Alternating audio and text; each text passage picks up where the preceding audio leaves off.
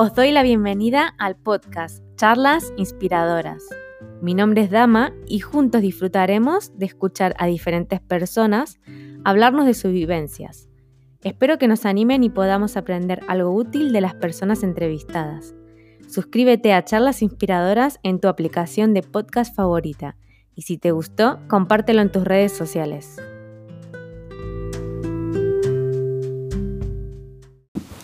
Bienvenidos a un nuevo vídeo de este canal y en esta oportunidad, como ven, tengo conmigo a Lucas, mi marido. Bienvenidos, bienvenidos, un, un encanto iba a decir, pero un, Un placer, un placer estar acá con todos. Bueno, y como os prometí, o como dije en el vídeo que hice de cuando retomaba el canal, que fue creo que en junio, julio de- del año pasado, ya en el 2021, uno de los temas que quería compartir es em, nuestra experiencia con la infertilidad. Así que allá vamos, ¿no? Sí, esto es una de las cosas que uno aprendió también ¿no? en el camino, que la infertilidad no es solo de una persona, Es de los dos. es de pareja. Hmm. Así que sí, e- es, bueno que también me hayas invitado. claro. Bueno, entonces nos vamos a presentar para el que no nos conozca. Mi nombre es Damaris. Bueno, Lucas. Tenemos 35 y 39 años. No vamos a decir quién tiene qué, lo vamos a dejar para que juguemos un poco ahí en los comentarios, a ver quién tiene qué edad. Pongan en los comentarios a ver a quién le dan 35 y a quién le dan 39. Pero sean buenos, ¿eh? No vale mirar las canas y esas No, no. cosas. Bueno, y esta historia empieza obviamente cuando nos casamos, que fue el 19 de marzo de 2011, que en España es el Día del Padre. Sí. Y Ya hace va a ser casi 11 años. 11 años casi, efectivamente. Sí. En marzo hacemos 11. Este año pasado festejamos los 10 años en medio de la pandemia, con lo cual Mm. Sí. no pudimos ir a ningún sitio. Pero gracias a Dios, un- Pero- un- Sí, 10 años, una década. una década juntas, efectivamente, y muy contentos. Bueno, nosotros em, cuando nos casamos, el método que utilizamos para, em, sí, para planificación familiar fue la píldora anticonceptiva. Sí. Fue lo que nos recomendó el ginecólogo y fue lo que dijimos que nos parecía bien. Tampoco investigamos mucho, la verdad. Yo empecé a tomarla unos meses antes de la boda. Me sentó de maravilla, así que genial. Ese fue, digamos, nuestro método de elección. Y De planificación familiar, ¿no? Se suele decir. Eh, ¿Por cuántos años fue? ¿Tres años y medio? sí, casi cuatro. Hasta que dijimos con muchos nervios, bueno, empecemos a buscar familia, empecemos a buscar hijos. Sí. Eh, El tema de los hijos, eh, nos preguntaron muchas veces. La típica pregunta que te hacen. La típica pregunta de adolescente, ¿cuándo te echas novia? ¿No? Después, Y ¿cuándo luego, te ¿cuándo casas? te casas? Una vez que tienen, y una vez que te has casado, te preguntan, ¿y cuándo vienen los hijos? Sí. Mm. Esa pregunta que muchas veces molesta, pero que hemos Sí, llegado a la conclusión de que no, no nos tiene que molestar. Creo que es algo normal de cualquier pareja que va creciendo en amor, ¿no? Y que quiere dar pasos hacia adelante. Y nosotros después de tres años y medio, más o menos, llegamos a ese término. Y sí, como vos decís, eh, empezamos a buscar hijos. ¿Y tenemos hijos? de hecho, la, nuestra respuesta eh, elaborada es sí, tenemos una. Se llama Sky. Muy peluda. Es peluda y es una Golden Retriever preciosa.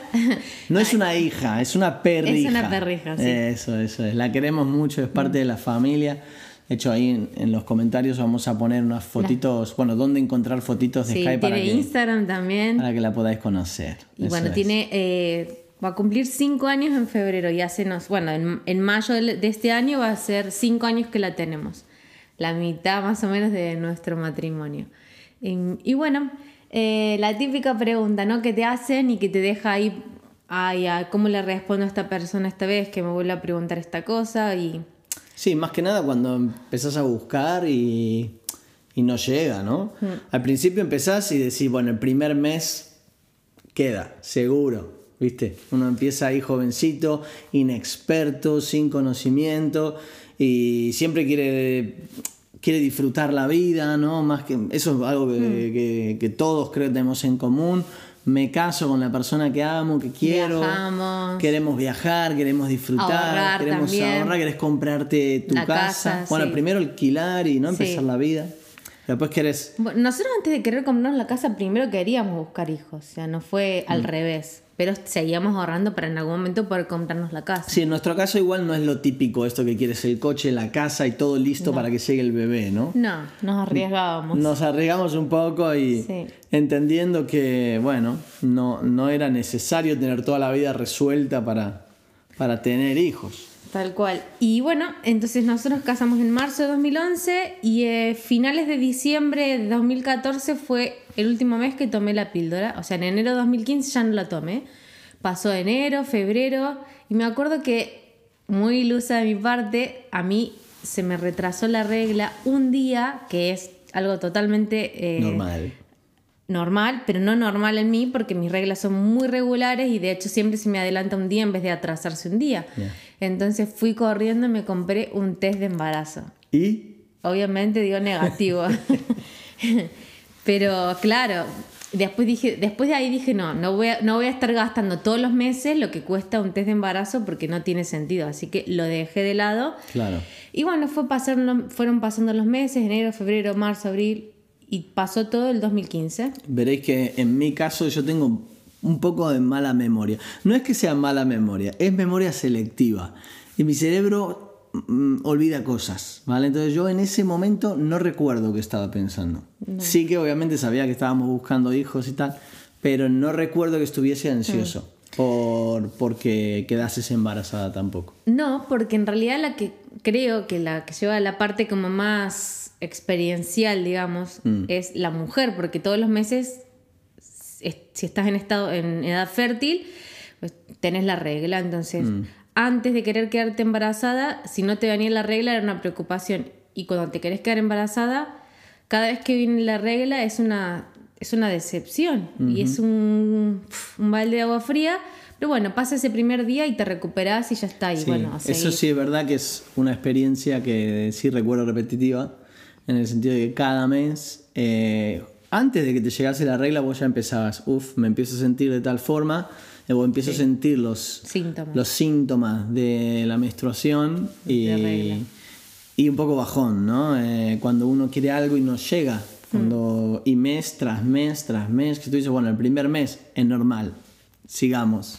Sí. Eh, um, y es un camino que, bueno, para algunos es corto, para otros no es tan corto y para otros es largo, ¿no? Sí, hay que tener en cuenta eso, que eh, cuando se busca el embarazo puede ser que en una sola relación o en el primer mes que, te, que estás buscando te quedas embarazada o puede llevar sema- eh, meses e incluso años, como es nuestro caso. Sí, un poco a modo también general, en, en esta serie de temas que queremos tratar, que hay varios, Sí. queremos compartir un poco también nuestra experiencia en cuanto a ese, a ese tránsito, ¿no? en ese, ese camino, que para nosotros hasta el día de hoy, eh, sin más que una perrija, como hemos comentado, eh, ha significado 11 años. Eh, hemos ido cumpliendo diferentes etapas, hemos probado diferentes cosas, que es de lo que un poco se trata también este vídeo, nada más. Sí. Y hemos podido superar eh, también muchos bajones que, que también queremos compartir como vivencia y que seguramente el que nos esté escuchando o viendo Sí. pueda llegar a experimentarlo, ¿no? Y, y hemos visto la importancia del soporte Familiar, de familia, de amigos. amigos, de gente cercana, hemos visto pues lo que es el sufrimiento, ¿qué más vamos a poder compa- compartir en, esta, en estos vídeos? Sí, bueno, nuestra experiencia, la ayuda que hemos recibido, eh, quienes nos han acompañado, eh, lo que hemos aprendido con cada una de las etapas, con cada uno de los tratamientos. Y también una de las cosas que aprendí en esta primera etapa, que fue el primer año y medio más o menos, dos años, em, lo aprendí después, ¿no? Que yo me daba como mucho reparo, mucha vergüenza, no sé qué palabra utilizar, que la gente supiera que activamente está buscando ampliar la familia, aunque es algo ridículo porque una pareja joven que está... Es lo más normal del mundo. Y, y- y hasta ahí que a las chicas no les suelen preguntar, pero a los chicos nos suelen decir, ¿y para cuándo? ¿No? Como, como diciendo, ¿lo estás haciendo bien? como que... Pero están haciendo la tarea, sí, Eso, la típica la pregunta. típica pregunta, ¿estás haciendo la Los tarea? deberes. Los deberes. Eh, no, che, sí. si estás escuchando esto y haces esas preguntas, No la hagas. para. La gente hace sus tareas. sí, sí. Y además uno haciendo esas preguntas, lo que sí hay que preguntarse el que las hace es cuál es el cuál es el fin de Sí. hacer esa pregunta. Si alguien te quiere contar, te lo va a contar directamente. y no es gracioso tampoco, ¿no? Para el que lo está sufriendo. Entonces, como nunca sabes si el que al que le estás haciendo la pregunta está haciendo la tarea y la viene haciendo hace mucho tiempo Mm. y le puede estar causando algún tipo de dolor que le hagas esa pregunta porque lo está sufriendo, mejor no hacerla, ¿no? Hacer otra pregunta, que hay mil eh, en la vida para Yo hacer. creo que de ese tema directamente mm, no hay que preguntar. Ojo, a menos que sea un, Mucha- un- un- una inquietud eh, verdadera. Sí, como, como te, para ayudar, ¿no? Claro, como me interesas cómo estás, eh, eso se puede ver mucho en gente cercana a uno, ¿no? Familia, Como amigos cercanos. confianza. Oye, ¿estáis bien? Porque tal vez eh, no todo el mundo eh, lo, lo lleve bien, ¿no? Y lo puedas ver un poco deprimido, lo puedas ver un poco bajón, mal. Entonces, otra gente note y, y vayas con esa pregunta para interesarte por esa persona. No quiere decir Que te vaya a contar. que te vaya a contar o que tengas una solución para darle, ¿no? Porque eso lo vamos a ver más adelante seguramente, Sí. pero el acompañar a alguien que está sufriendo es, es importante. Bueno, y nuestra experiencia en esa etapa que fue más o menos un año y medio hasta que vimos que no pasaba nada y decidimos visitar al médico y como teníamos seguro privado, sanitas, eh, Gracias a los trabajos Sí. que tenemos, teníamos en esa época y seguimos, Seguimos teniendo. teniendo. Eran los mismos trabajos, ¿no? Sí. Llevamos muchos años en los mismos trabajos, chicos. Y- Gracias a Dios. Sí, y pedimos, bueno, pedimos cita y fuimos los dos. Me acuerdo que era verano, Sí. o sea, primavera, verano. No sé exactamente el mes, pero me acuerdo que sí, era primavera, verano. Y Nos atendió un médico. en el 2016. Nos atendió un, un- un hombre muy, muy bien, pero la verdad que yo no estaba preparado. No. No. estaba muy preparado para esa charla que tuvimos con el médico. Él sacó una hoja en blanco, ¿te acordás? Sí. Una hoja en blanco con su boli y empezó a contarnos diferentes cosas, exactamente, no me acuerdo, como las diferentes eh, cosas que había para hacer. Los, ¿no? los distintos tratamientos. Sí, como diferentes momentos o etapas o cosas que se podía eh, se podían intentar y probabilidades. Ah, sí, nos daban el, el porcentaje de probabilidad que íbamos a tener, una, buscándolo de forma natural, dos, con un tratamiento que es la inseminación artificial y el siguiente paso que era la fecundación in vitro. Y este médico... y luego la que- ovodonación dijo también y no sé cuántas cosas. Es que hay muchas cosas. Sí, pero este médico lo que nos recomendó en ese momento dijo, por vuestra edad, por vuestra historia, o- los recomiendo que vayáis directamente a la fecundación in vitro. Al final, es verdad. Sí, pero nosotros, ¿cómo nos sentó eso? La verdad que yo no llegué preparado y salí eh, confundidísimo. Esa es la realidad. ¿Vos cómo saliste? Yo salí, mi expectativa era que me digan, bueno, no sé, te voy a dar un complemento alimenticio, te voy a dar una vitamina y eh, como que iba a haber otra solución, que no nunca pensé que la única solución iba a ser un tratamiento Sí. y que iba a necesitar tanta ayuda. Para mí, ahora me acuerdo un poco también, fue em, como que no me lo esperaba, pero a su vez pensé, claro, esto como es algo privado, Nos quieren sacar el nos dinero. quieren sacar, como dicen en España, los cuartos, o nos quieren sacar el dinero con un tratamiento que era caro, ¿vale? No, esto no, es- no era barato. Eh, por otro lado, yo cuando fui, fui como preparado a que efectivamente o te den una pastilla o te digan, mira, hacer, es, hacer la tarea de, De tal y tal manera. forma, eh, o tal y tal hora, o lo que fuera, ¿no? No, no, no fui preparado para que el médico nos plantease todos estos tratamientos, Sí. ¿no? Y además se suma que ese año llevábamos bastante tiempo planificando un viaje que hacía meses que habíamos comprado los billetes Sí. y es un viaje que nos hacía muchísima ilusión. Nos acabamos de comprar la casa también. No- sí. O la bueno, eso fue unos meses después. Sí. Bueno, sí, fue La una... memoria, la memoria, lo que decía. Porque esto fue unos meses antes, tipo dos o tres meses antes, y después se dio que en el verano pudimos comprar la casa también justo antes del viaje, que nos quedamos sin dinero Y, pero el viaje lo disfrutamos muchísimo, fue un viaje a Nueva Zelanda. Sí. Eh, y, de- y bueno, eh, hay más vídeos por ahí debajo o por Ponemos aquí. la etiqueta, la lo que etiqueta. sea. Así nos acompañáis en el viaje y os ponéis en contexto de, de los jóvenes que éramos. Sí, y bueno, y ahí está lo típico, ¿no? Que te dicen, bueno, pues cuando te vayas de viaje, cuando te relajes, cuando estés tranquilo, seguro que vienes, seguro que te Es quedas. verdad, es verdad. Nos fuimos de viaje, Fuimos de viaje, ¿Qué- qué- qué de Airbnb semanas, en? Airbnb, tres, sí, como un- tres, Sí, tres semanas. semanas. Dimos vuelta a toda Nueva Zelanda en coche. la isla del norte, la isla del sur. Volvimos Sin hijos. y sin hijos. Em, entonces, bueno, esa fue eh, nuestra primera etapa, nuestra primera experiencia con la infertilidad. Volvimos sin hijos, eh, con muchas dudas, pero con algo cierto, que queríamos investigar el mundo público, Sí. el hospital público, en la no seguridad habíamos social, hecho.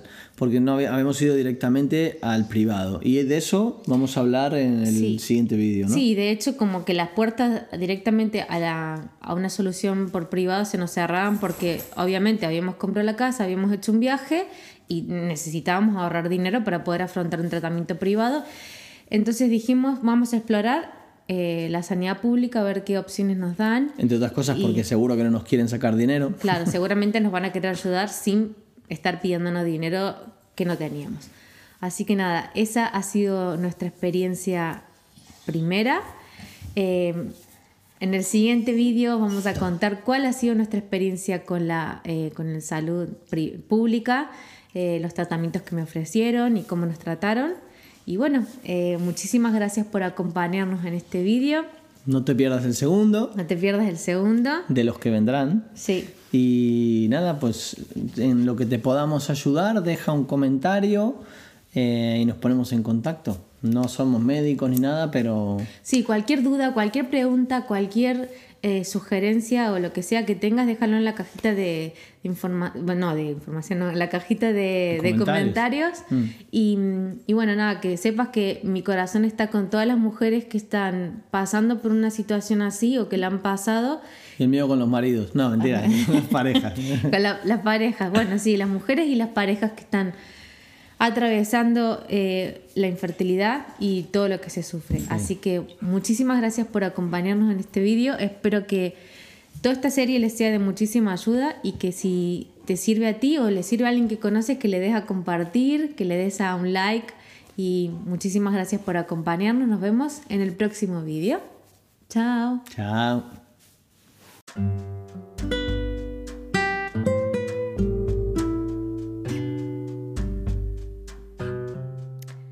Gracias por haber escuchado hasta aquí. Si te gustó, no te olvides de suscribirte para escuchar la próxima charla inspiradora.